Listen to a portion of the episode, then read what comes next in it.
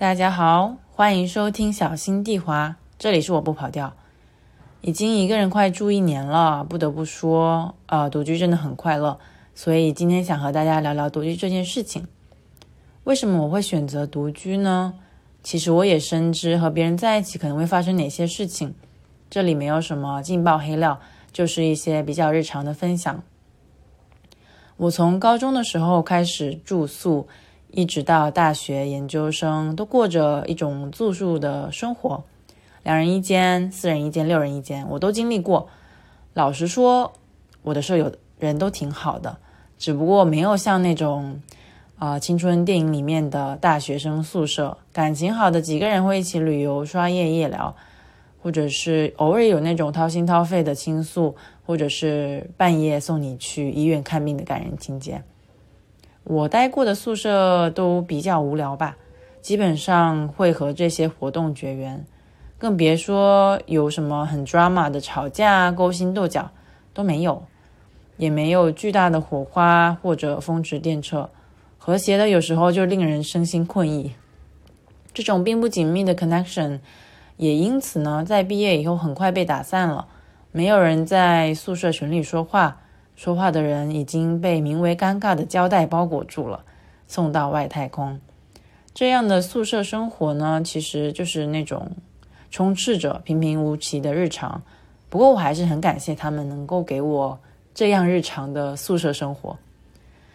研究生的时候呢，其实很谢谢我的父母啊，因为让我有幸在国外留学了一年。那个时候呢，也住在学生宿舍里，但模式更像现在的合租。有一个 flat，然后公寓有六间。很幸运的是，当时只住了五个人，包括我呢，有三个妹子，而且都是中国人。其他两个呢，就是一个英国的男生，还有一个爱尔兰的男生。嘘，好像还没有和我妈说过是混住诶，现在想想胆子还挺大的。嗯，我们分享了一个很大的厨房，有两个厕所和两个浴室。对。这个应该也算干湿分离吧，嗯，每个人还有一间差不多十二平的小房间，房间里面有一个洗手池，所以简单洗漱的话，在房间里面还是挺方便的。那个时候课业压力比较大，百分之九十的时间其实都会待在自己的房间里面，嗯，常常就是对电脑发呆啊，就是论文也写不出来。所以和舍友见面的时候，常常就只能在过道或者厨房。嗯，中国人之间还好，我们偶尔会一起做饭，或者是一起出去买菜啊、逛街什么的。但是和国外的朋友见面，基本上就是尴尬打招呼。嗯，有几个比较尴尬的事情跟大家可以分享一下。刚才不是说到两个卫浴嘛，刚好就是可以根据男女分开，一个性别去一侧嘛。但有几次呢，就看到那个英国的约克小哥，他从淋浴间里走出来的时候，下体只裹着一条浴巾，但是其实他的房间和浴室还挺近的，所以可以理解为什么他没有好好的穿衣服就出来了。嗯，所以之前几次就是四目相对很尴尬的时候，我还挺感谢他临场反应，就是可以让我非常潇洒的走开。他人一直都挺好的。在厨房里面遇到都会打招呼，尬聊一点点。嗯，今天比如说上课怎么样啦？你在做什么菜呀之类的。不过有两次他在家里开 party，虽然有提前跟我们说，但我们哎，可能第一次出国吧，实在是太低估外国人能够玩的程度了。刚开始我还很纠结要不要出去，因为他其实邀请了一下嘛，虽然只是提了一嘴让我出去玩。嗯，我在门口站了二十分钟，因为我有点社恐，当时就像那种猫爪刮黑板一样，我就是打不开房门。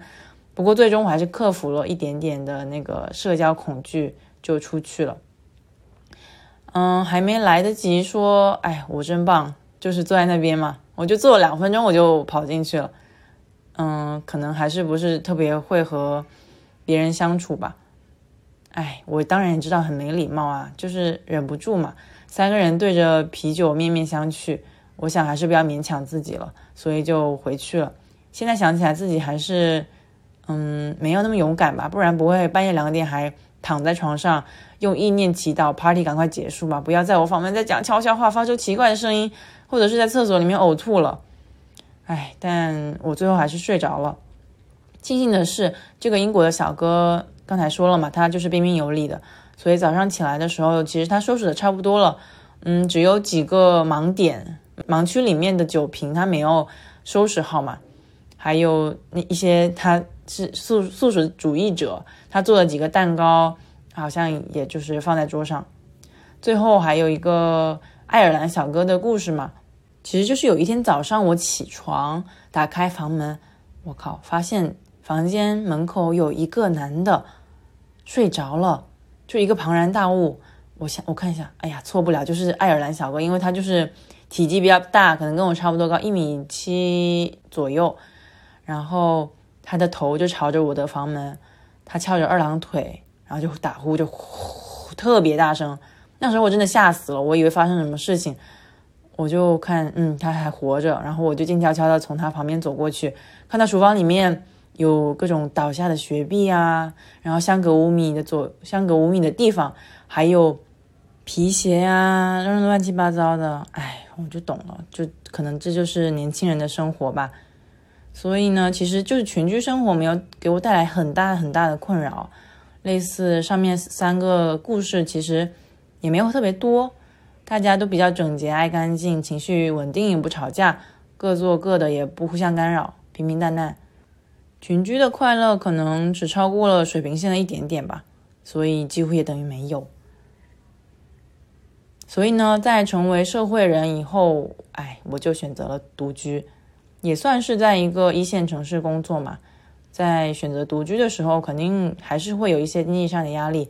不过从长期来看，目前的薪资也能够负担起这样的生活条件和生活质量，所以我觉得自己还是很幸运，有可以选择独居的机会。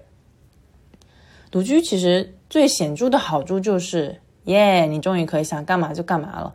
尽情享受自由的滋味，你不需要半夜晚回家的时候还担心吵到别人，不担心家务难分摊，更不用担心在公共空间遇到室友到底要说什么话。因为刚才说了嘛，我还是有一些社恐，所以如果是合租的和陌生人一起，或者关系一般的朋友，我会有一些心理负担，担心每次打开房门前都得捋一下有什么可以分享的。嗯，然后大家也知道我是一个比较喜欢听播客的人嘛，还和父母一起住的时候，一个人在房间里面也比较自由，公放是一件不太需要犹豫的事情，所以呢，一个人住也可以无所顾虑的听播客。不知道在听这一期的你们有没有那种在两个人以上的场景下放过播客？哦，就是在大家一起听播客的感觉。我有一次还非常幸运。在入职培训的时候，和现在一个已经是前同事的妹子住在一起。清晨起来会一边做瑜伽一边戴着耳机听播客。有一次她问我在干嘛，我就很兴冲冲的跟她说：“哎，这个是播客啊，然后有什么有意思的事情啊等等。”她笑着说：“哎，那你下次就公放好了，我也想听听看。”他还算是一个比较能够接受新事物的人嘛。所以那时候的快乐仿佛可以支撑我在炎热的夏天里出门跑三操场三圈，因为原来这些顾虑呢，可能也只是因为我没有遇到可以理解的人。那一刻就觉得特别感动。我想起在那个板垣育二有一本书叫《往复书简》嘛，里面有一段我很喜欢的对话：是田健一，我心情不好，想起很多事，不知为什么，我现在直接躺在地板上，一边给你发邮件。一边来回滚来滚去，田中实子，没关系，我的原厂设定也是无精打采，你知道吗？我也正在地板上滚来滚去。是田健一，没想到你也是这种设定，地板上滚来滚去。田中实子，虽然我也觉得不太好，地板上滚来滚去。独居的自由呢，可能就是你可以根据自己的原厂设定，啊，在地板上滚来滚去。所以，如果你你也能遇到这个能够接受你原厂设定的人，我觉得其实就是特别幸运的。就像我的那个同事一样，对这些新的事情或者是他嗯不太熟悉的事情是很包容的。独居也特别锻炼人，因为几乎凡事都只能靠你自己了。嗯，你看那些家务啊，扫地、拖地、洗衣服、洗厕所、擦阳台，现在其实就是简单的像一块小蛋糕。有时候朋友来玩，你又会觉得像一个主人，不准备一下满汉全席真的说不过去。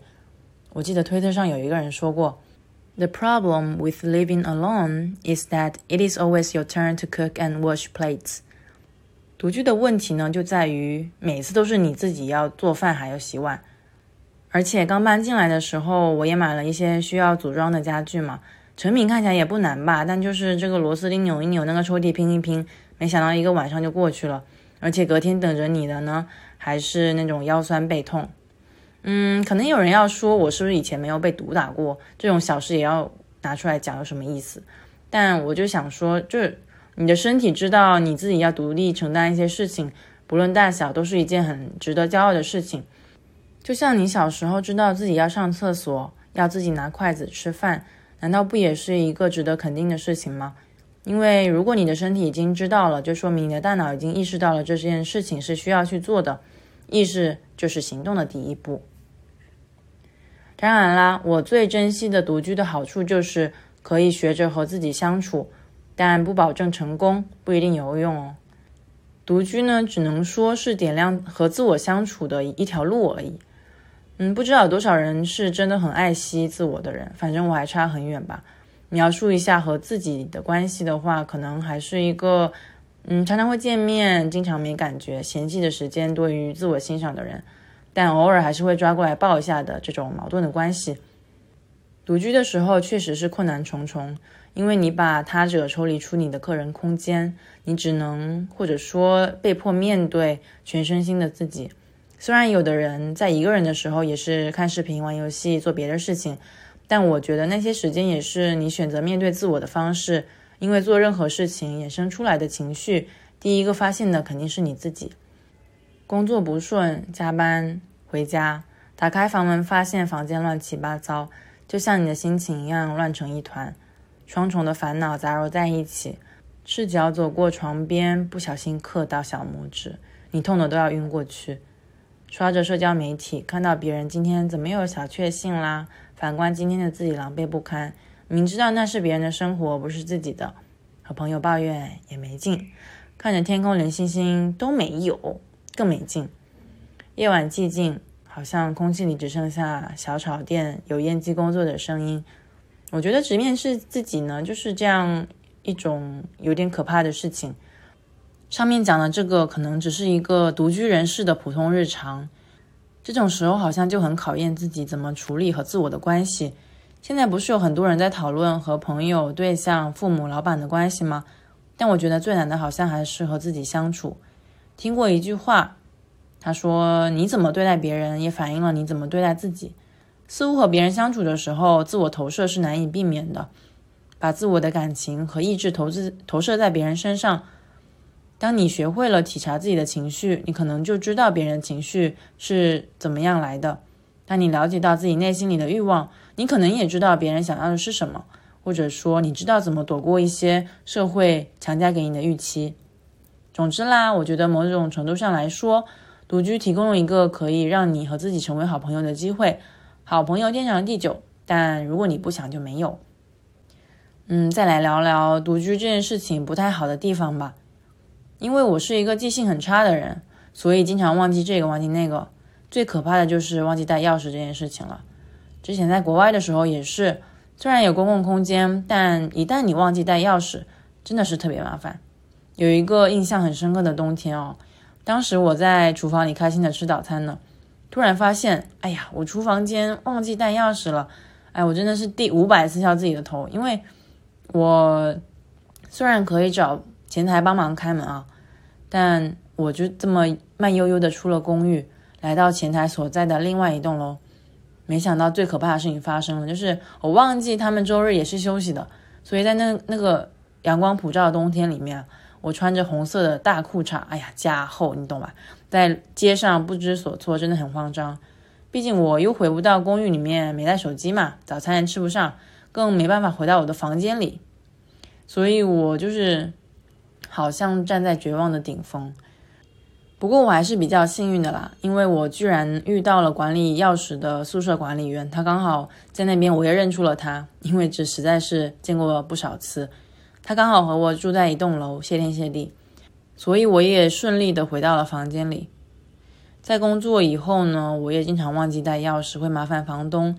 不好的时候还要等房东一个多小时才能帮我开门，因为他当时刚好不在。也许有室友的话会方便一些吧，我偶尔会想。除了忘记带钥匙，你们有没有经历过那种生病但是没人照顾你们的情况？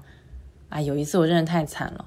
我和一个朋友去深圳吃一家蛮有名的日料，他们家的芥末章鱼真的是太有毒了。我是周六吃的，然后周一凌晨就开始疯狂拉肚子。惨绝人寰，因为医院六点多才开门嘛。虽然我真的很不舒服，但是我一直到那个时候才打了一个飞的过去。在医院里面的时候，我好难受啊！急性肠胃炎的时候，真的感觉分分钟要倒下。哎，但我想想，我要是倒下了，就没法输液，没法输液，我可能就 就是在医院里面结束了。所以我就以超强的意志力去挂号抽血，期间还跑了好几趟厕所。有几次都实在觉得自己已经痛得走不动道了，好想有人搀扶着，好想有人帮我去问问护士，哎，我不跑掉女士还要等多久啊？她都要晕厥了之类的。回想起来还挺悲伤的。在我终于得到治疗的时候，迷迷糊糊的看到一对夫妻在不远的地方，男性在输液，女性在陪着他嘛。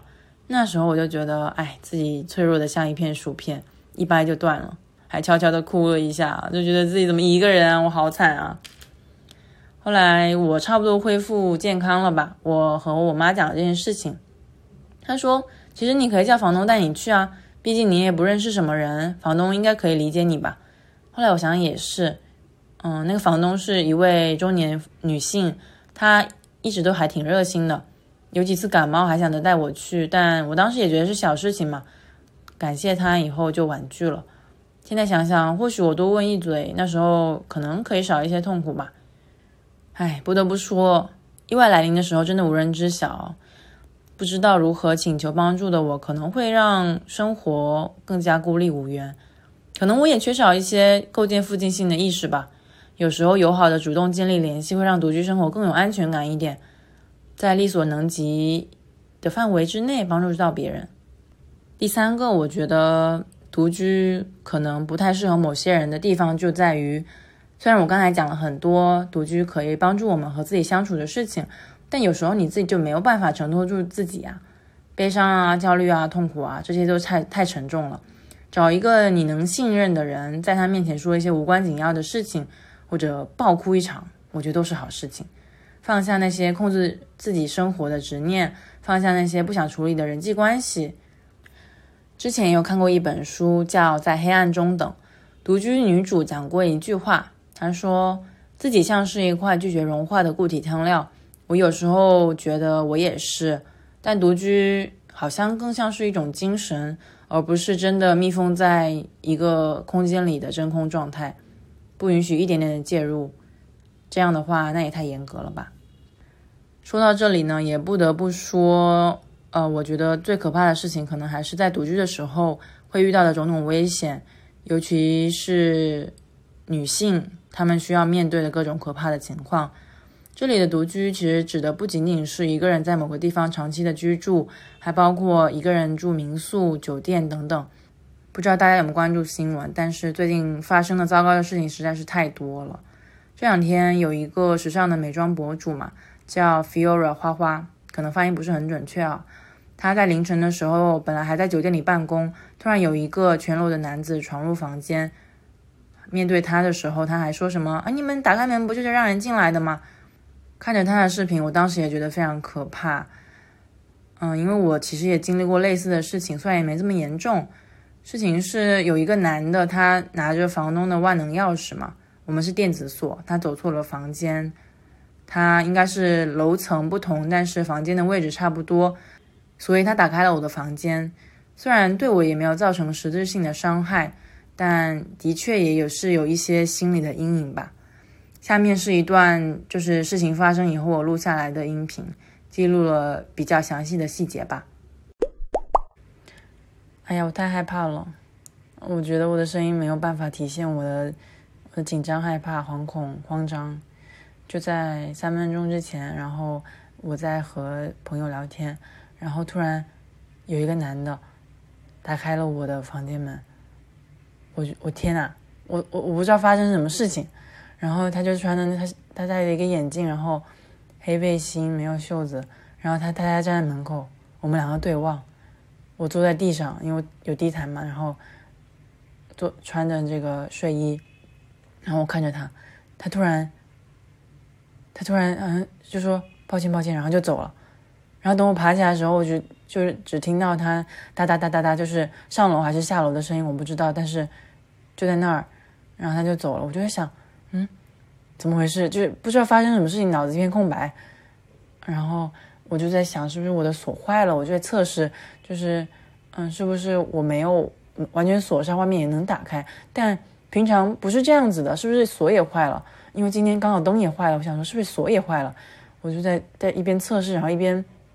整个人非常懵逼，然后他他突然又跑到我面前，他就说，因为他好像是台湾人，然后 怎么我每次遇到台湾人，他就说，他说哦不好意思不好意思，我是我是七楼的，然后呃我刚才在和人打电话，然后我以为到了七楼，没想到是六楼，然后因为我的房间也在和你一个地方，呃我就开了门，我就想嗯。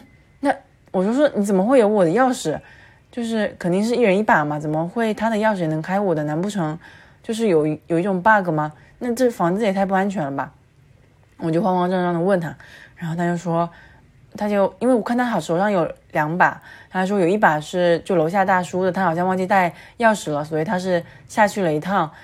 那那为什么要打开我的门？就就就问题绕来绕去，就是他又拿了万能钥匙，那么刚好又打开我的门。我就心里就特别慌张，因为这个让我想到，就是我还没搬家之前，我在另外一个地方，离我现在公司比较远，啊，我那个时候也是，反正我也是坐在地上，反正非常喜欢坐在地上，然后铺一个毯子，铺一个地毯，铺一个瑜伽垫就可以坐着很舒服。然后突然开了门，然后外面好几个人围在那边，我想，我我我犯什么事儿了吗？怎么突然找我？呃，结果。我就我就觉得很惶恐，然后就问你们你们谁啊？你们来干嘛？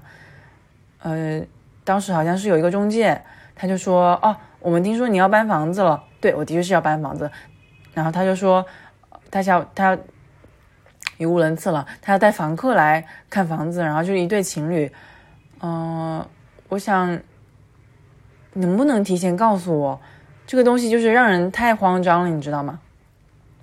所以我就说，呃。要不女生进来吧，女生的话我还能接受，嗯，因为当时我完全处于一个没有没有任何准备要见陌生人，或者是甚至我朋友的状态，就是在一个你家里，你一个周五的晚上，你要是有什么状态啊？然后我就让女那个女生进来，然后稍微跟她讲一下这房间怎么怎么样，然后看她有没有意向之类的。但没想到，就是我搬了新家，也就不到几个月的事情，然后又发生了一模一样的这个场景在我面前。啊，我就反正我心跳有点有点快，但是我也不知道怎么办。我当下没有，就是马上想到去楼下找大叔，因为我其实有一点点接受他的解释，但想着就是待会儿再下去好了，因为我就是想要平复一下心情。后来他就，我就坐又坐在我地上，然后做开始 又开始做我自己的事情，然后我又听到有人下来，然后。就是刚才那个穿背黑背心的男的，他他又在门口，然后他给我敲门说：“你好。”我说：“干嘛？”他说：“我要跟您解释一下。”我说：“刚刚刚才不都解释过了吗？有什么好好讲的？错了就错了呗。”虽然心里还不是特别纳得这个他的解释，我就这么回他。他就说：“呃，我还我还是想跟您就是再讲一下，我要证明一下什么的。”然后我想说，嗯，他应该也不管怎么样，大不了我就我就把门给用力的关上，然后把它夹伤，就是最坏的方式就是以这种自卫的形式嘛。然后他就把他的身份证，他是那个，嗯，台湾那边的，他就是那个台湾人嘛。然后他手上拿的就是那个居民的通行证，他就说。啊，不好意思，我刚才真的是开错门了，所以我就把我的证件拿下来。你如果真的不放心的话，你可以拍个照，然后他就一直道歉说真的不好意思，他也没想到就是会出这个岔子啊。我一开始也不知道怎么办，后来想说就保险起见，我还是拍了吧，要不就是之后真的发生什么事情，我也就是你懂吧，就是没有没得对证，你懂吧？就是心里就一真的是没有什么别的想法，然后然后就拍了照，然后他又一边一直道歉道歉，然后我就。我就关门，然后把门给锁上了，就一直到现在，我都觉得天呐，怎么会发生这个事情？虽然就是没有对我的人生造成什么伤害，但是就心理上会觉得就是太突然了，然后对我来说是一个就是很新的，没有预料到会发生的，可能对我有坏处的事情。呃，所以我我就是现在非常能够感受到。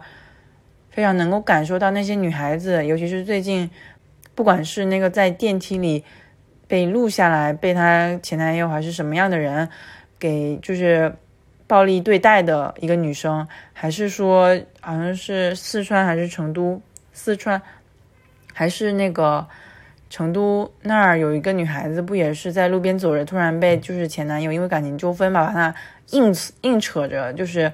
整个人要堆到，整个人要塞到那个车里面，那个场景真的非常可怕。我觉得他们能够有，就是那个勇气呀，去去抵抗，然后，嗯，去不管做出任何反应，我都觉得那个时候他们实在是太脆弱了。就暴露在那个一个环境下，我们到底能够做什么？我觉得，嗯，就是现在想想，我真的会觉得非常无力。嗯，这也是我就是独居以来就发生的，呃，可能是潜在危险最大的两件事情吧。对，然后大概就是这些。因为这个男的比较积极的给我看了身份证，而且不停的道歉，所以我也尝试冷静自己，但脑子还是比较迷糊。在一个朋友的鼓励下，我就跟房东打了个电话，确认这件事情。嗯，这个录音我也保存了，只是大家听一下，估计可以感受到房东他的回答也很含糊，不想负责任的感觉。他因他说七点半，他可能看错楼层，可能有人六楼按了，他就出来，他他可能没看房号，不行。我等会儿问他一下。OK，就是我我就是想建议一下，以后能不能就你陪他去去开门，还是怎么样，就让他。去开的话，你根本就不知道他会走到哪儿去。他应该可能先六楼有人按了，可能电梯开了，他直接出去，他也没注意看房号。不是不是，我的我的意思是，就是以后能不能不要直接把钥匙给他，你应该陪他去，而不是应该把钥匙给他，不然他开了别的房间的门，你也不知道，对不对？我这里监控看得到的。那你那。那你你难道一直也不是二十四小时都在看对吧？可以查监控吗？那您等事情发生了再查监控就晚了，好吧？发生了再说吧。啊？什么？天呐！